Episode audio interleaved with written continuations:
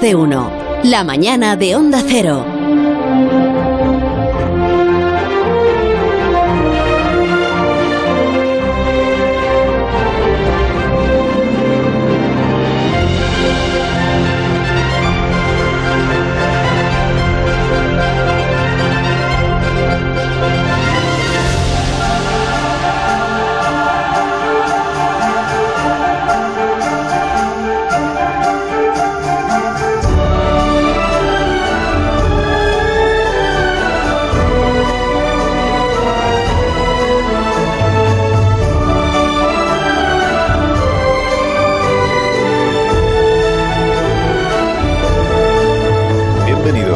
Y te lo dice. Bueno, eh, Alberto, eh, tu sección de esta mañana, ¿tienes alguna idea concreta de por dónde quieres llevarla o...? Pues Carlos, te, te quería pedir que me dejaras repetir. Eh, es que ¿Cómo? ya sé que hicimos que hicimos ¿Repetir consultorio la No, hombre, programa. No, no repetir la misma, Ah. pero que el, el programa pasado hicimos consultorio y Sí. es que tenemos tan buenas preguntas que, que Sí, digo, si me dejas hoy hacemos consultorio también. Pero qué cara más duras. Ten- Tenemos muy buenas Bueno. preguntas porque tú eliges las preguntas que quieres que aparezcan en tu consultorio. O sea, o sea, me, Eso me- es verdad. ¿me dejas que lo hagamos a mi manera? O sea, ¿podemos Mm. elegir de verdad al azar las consultas a ver qué pasa? Oh, qué cosa tan rara. Eh, bueno, vale, venga, me parece bien porque los oyentes Mm, veo son que estás los ahí oyentes un poco tensos. Los oyentes son gente muy preparada y me gustan mucho las preguntas que hacen, así que venga. Eh, Vale. Ingeniero Montes. Sí, vale, vamos con ello. Pon la máquina en modo aleatorio, en modo ruleta de la suerte y consultorio a lo loco. Valiente está hoy a París. Vamos a ver qué sale. Vamos a ver qué Venga, pasa. a ver, consulta. A Parisi, bonico. Bueno. Oye, chico, mira a ver si puedes venir a casa a ordenarme los canales de la tele. Que es que se me ha desconfigurado y yo no sé qué he hecho. Que ahora tengo a la Sandra Golpe en, en el 87. ¿Sabes? Es un lío y... Ay, Póngale el 3. ay si yo tuviera un sobrino científico como tú. Venga, bonico, un beso. Un beso gordo. No te pasa por, porque, por dejar que salgan al azar las consultas. Sí, no, no, no parece que esté saliendo muy bien. Eh, señora, que, que lo siento, pero que para esto usted necesitaría un antenista, un ingeniero. Yo soy. No, no se fíe de los físicos teóricos. Yo lo mío han sido las ecuaciones toda la vida. Aunque debo reconocer que algún vecino me ha, me ha, me ha pedido que haga esto y alguna vez les he ayudado. Así que. Pero, Hombre. pero bueno, ahora mismo es que estamos ocupados con el Para programa. ordenar los canales tampoco se necesita mucha ciencia. Bueno, eh, otra consulta entonces, ¿no? Otra consulta. A ver, dale a la Vamos con ruleta. otra vez. Me gusta porque me siento ahora mismo como Jorge Fernández. Sea alto, atractivo. A ver dónde para la ruleta. Hola, buenas tardes. Asunto a Parisi. Soy Carlos, de Torre Pacheco. Me gusta mucho la sección de Alberto Parisi, ¿eh? Que coste. Pero quería decir que algunas No suena veces se equivoca dando algunos datos, algunos numericos. Uy. A lo mejor le vendría bien poner a un matemático. No sé. Alguien más cuidadoso con estas cosas. Que los científicos se equivocan más de lo que la gente piensa, ¿eh? Bueno, muchas gracias. De verdad. Es que se, cre- Ah. se creerá. No te Sí, suena. me ha gustado. Que por poner una vocecita no le vamos a reconocer. Estoy de acuerdo, estoy de acuerdo. Sí, no vas a estar de acuerdo si eras tú. Ese acento. sí Pero que es- Santi, qué poca vergüenza mandando. Es un oyente anónimo. fake. Ha hecho Car- Carlos de Torre Pacheco. Está saboteando No me la sección. Hombre. son- Bueno, son debo decir que- recíproco. Debo decir que es, es un poco sabotaje por esto de mandar. Los mensajes tienen que ser mensajes verdaderos. Pero eh, me ha gustado una cosa que has dicho y que, y que además me parece que nos viene bien para, para hablar hoy. Que es que es algo que yo pienso que no va a pillar de sorpresa a nadie, que es que los científicos también nos equivocamos y decimos cosas mal y que, y que de hecho las cosas no son verdad inmediatamente, solo porque las haya dicho un científico. Así que me parece bien y vamos a hablar de eso, hablemos precisamente de esto, de los errores. Pero parece que te pasa. Pero- bonito. Estás Son los matemáticos, ¿eh? No, no metas a los matemáticos en el saco. Fus- fustigándose el físico. Tampoco. Em, está muy a ver, no es, Aparicio. no es que quiera, no es que quiera hablar de mis propios errores, que también, desde luego los hay, podríamos pasarnos un programa entero, o dos, o tres. Eh, no, hoy que lo que quiero hablar es de la comunidad científica, es decir, de, de cuando la comunidad científica se equivoca. Y hay una noticia que me ha dado esta idea, que es un artículo que salió hace dos semanas en la revista Vaccines, que eh, significa vacunas, ¿vale? Y ya sabéis que las vacunas pues están muy en boga y se está hablando mucho de ellas. Mm. Y en este artículo que salió en esa revista tres científicos defendían que las vacunas del COVID salvan a tres personas por cada dos que matan. O sea, una, una afirmación bastante, bastante severa, ¿no? El, el artículo fue un escándalo inmediato, ¿no? Están diciendo básicamente que las vacunas no sirven para nada, que no salvan vidas, o que salvan muy poquitas, ¿no? Y desde luego los antivacunas lo tomaron enseguida como prueba de que, bueno, esto está muy mal y tal y cual. Rápidamente, en cuanto salió este artículo, gente de todo el mundo empezó a mirar lo que decía el artículo y bueno, pues pronto queda claro que el artículo estaba mal, a pesar de haber estado publicado en la revista Vaccines. Y la, y la revista pues lo terminó retirando una semana después y ahora si la gente lo quiere ver sigue estando disponible, pero tiene una especie de cartel muy grande que pone retractado para que, para que se vea que el artículo pues ya no está aceptado por la revista, ¿no? Mm. Pero y, la pregunta entiendo que es cómo llegó a publicarse, cómo es posible que no funcionaran los filtros mínimos de seguridad para que no llegara a difundirse el artículo, ¿no? Exacto, es la respuesta corta es que fallaron todas las medidas de seguridad, que, que la verdad es que pusieron bastantes, pero todas fallaron y esas medidas de seguridad están, están hechas para que nadie publique en Nature que la Tierra es plana o cosas de este estilo, ¿no? Eh, y de eso es precisamente de lo que quiero que hablemos hoy, ¿no? De cuáles son estos controles, de estos controles que casi siempre consiguen que el material de la revista sea fiable, pero a veces no, a veces fallan. Bueno, pues eh, antes de eso y para tranquilidad de todos, explícanos si te parece por qué en el artículo llegaban a esa conclusión y sobre, y sobre todo dejar claro que la conclusión no era correcta, ¿no? Sí, efectivamente. En realidad es fácil de entender eh, dónde estaba el error. El, el artículo en realidad es muy cortito, es, eh, calcula dos números esencialmente. Calcula la cantidad de gente que no se muere gracias a las vacunas y la cantidad de gente que se muere por culpa de las vacunas, ¿vale? Eh, el primer número, el de los que se salvan, estaba calculado regular. Es bastante cuestionable su cálculo y probablemente es más grande de lo que ellos dicen. Ese 3, pues probablemente sería más bien a lo mejor un 5 o un 6 o algo así. Pero el que estaba realmente mal era el segundo, el 2, el de las dos personas que mueren, ¿no? Eh, porque para calcularlo utilizaron un registro de, de los Países Bajos que simplemente el registro decía que de cada 6 millones de vacunados por Pfizer habían muerto 280. Y el dato está bien, el dato es correcto, no es, no es malo. Pero los autores del artículo la lían cuando atribuyen esas muertes a la vacuna, ¿no? Porque el registro no es un registro de muertes por vacunas, es un registro de estas personas han sido vacunadas y hay gente que se ha muerto, ¿no? Entonces, esas 280 personas se habían muerto, pero algunos habrá sido por un accidente de tráfico, otros por otra enfermedad. Entonces, lo que hicieron mal fue atribuir todo eso a las vacunas. Le salen muchas muertes por vacunas. El segundo número, en realidad, tiene que ser mucho más pequeño, ¿no? Y por eso las vacunas sí que salen a cuenta y no, y no resultan ser una cosa que hacen tanto daño como bien. Vale, y una vez que hemos dejado esto claro, eh, ¿qué es lo que falló entonces? O sea, ¿qué es lo que no se hizo que se tenía que haber hecho o al revés, que se hizo mal para que el artículo en cuestión acabara publicado en estos términos? Pues esencialmente lo que fallaron es lo que se llama los revisores de los artículos. Eh, no sé eh, cuán, cuánto sabe la gente cómo funciona una revista científica, pero básicamente una revista es un sitio que tiene unos editores, que son como los jefes de la revista, y los científicos les mandan artículos a esos editores. Le dicen, mira, yo quiero publicar esto en tu revista.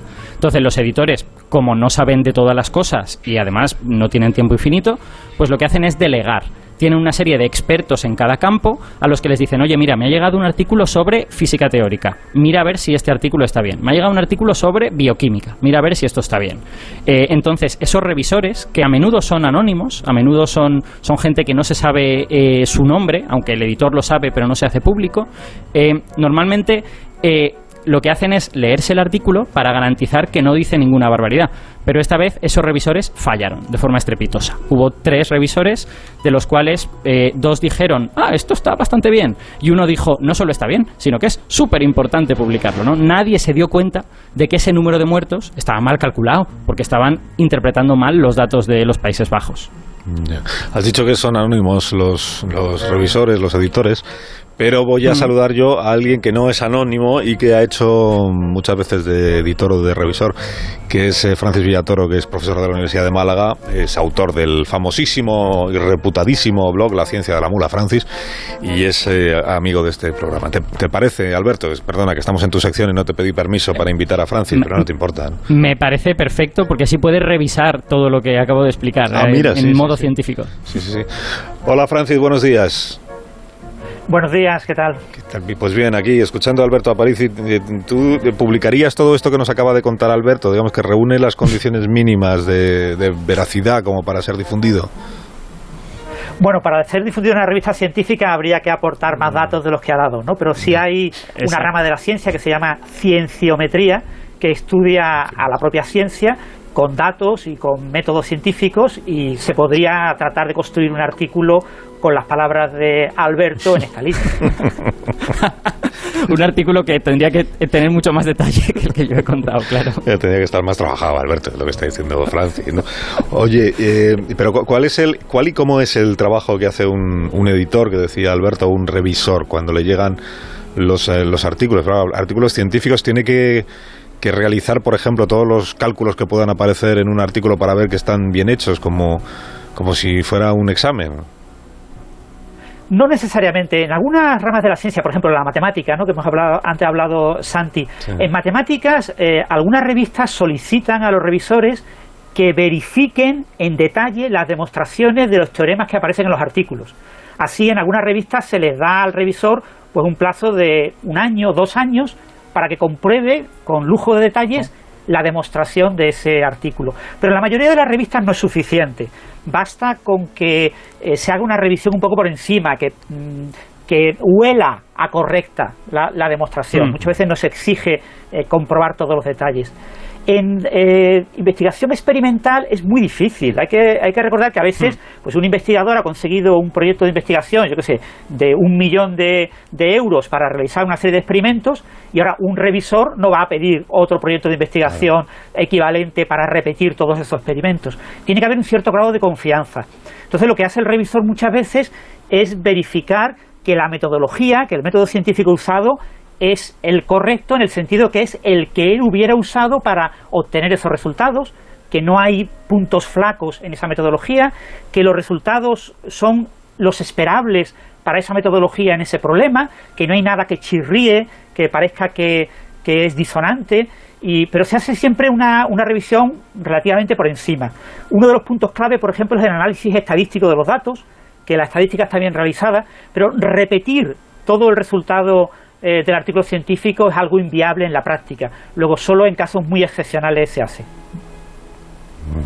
¿Y, qué puede fallar entonces mm, para que un artículo tan defectuoso como este del que estamos hablando esta mañana llegue a publicarse en una revista mm, que tiene todos los, los, eh, filtros necesarios como para que eso no suceda? O sea, es un despiste de los dos editores que en este caso se ocuparon de hacer el trabajo, un despiste, una negligencia, una falta de preparación. A veces es que es muy difícil que el editor elija a los revisores correctos. ¿no? Yo, yo soy editor de un par de revistas ¿no? y a veces te encuentras con dificultades. Hay que recordar que ahora mismo se están publicando del orden de 3 millones de artículos al año. Y, y hay decenas de miles de, de más de 20.000 revistas científicas. Entonces, el- a veces encontrar un revisor adecuado No. eh, es difícil y el editor tiende a, a coger un eh, revisor experto en el área del artículo y otro revisor que sea, digamos, un lector típico de la revista, que no sea necesariamente un experto en el tópico del artículo. Eso hace que a veces uno de los revisores, el que no es experto, pues diz- mm, siente que el artículo parece correcto y, es favorable a que se publique, y el otro pues puede tener un poco más de dudas, pero a veces eh, va a favor. ¿no? En ese artículo, por ejemplo, que ha comentado eh, Alberto en Vaccines, de los tres revisores, eh, uno básicamente eh, planteó algunas dudas eh, sobre la metodología, pero los otros dos prácticamente aceptaron directamente el artículo, parecía casi que se lo habían leído por encima, ¿no? Solo revisaron un poco la- la- la- el, lenguaje del artículo. Eso pasa muchas veces. eh, a veces es difícil que eh, la revisión por pares sea completamente rigurosa en todos los artículos. Lo que sí es verdad es que cuando a ti te piden que revises un artículo, si te lo pide un editor de una revista muy, muy prestigiosa, donde tú tienes muchas, eh, mucho deseo de publicar en esa revista, pues tú quieres quedar muy bien con el editor, tú haces una revisión muy rigurosa. Si te lo pide una revista de menos prestigiosa, pues a veces eres más laxo a la hora de revisar el artículo. Vaccine, por ejemplo, es una revista de segundo cuartil, es una revista, no es de las más prestigiosas en el campo de la inmunología, de la virología, de la vacunología, por lo tanto es una revista un poco, entre comillas, de segundas. Entonces es más fácil que eh, seas laxo a la hora de revisar el artículo. Pero pueden fallar muchísimas cosas. Oye, y, y una última cosa, Francis. Consejos para, por ejemplo, para hacer este programa.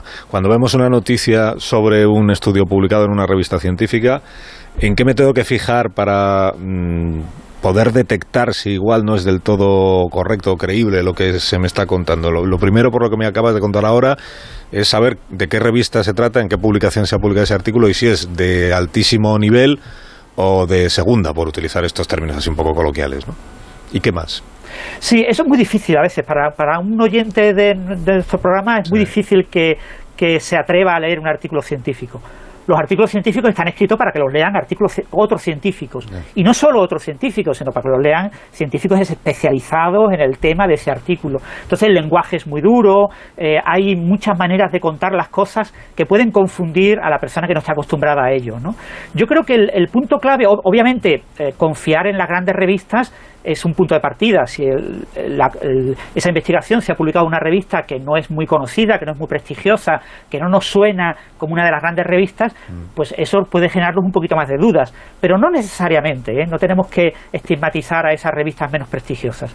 Eh, lo que yo creo que es más relevante es tener la opinión de los expertos eh, a través de redes sociales, en, noticias de prensa en las que el periodista pregunte a expertos sobre el artículo, eso nos da una información desde un punto de vista como más riguroso, ¿no? porque el experto sí puede leer el artículo y enterarse de todos los detalles que pueden fallar en dicho artículo. Pero en la práctica se cuelan en grandes revistas artículos eh, de mala ciencia, incluso de fraude científico, eh, artículos que han mm. realizado mal la estadística, fundamentalmente porque es muy, muy difícil saber que un artículo es correcto.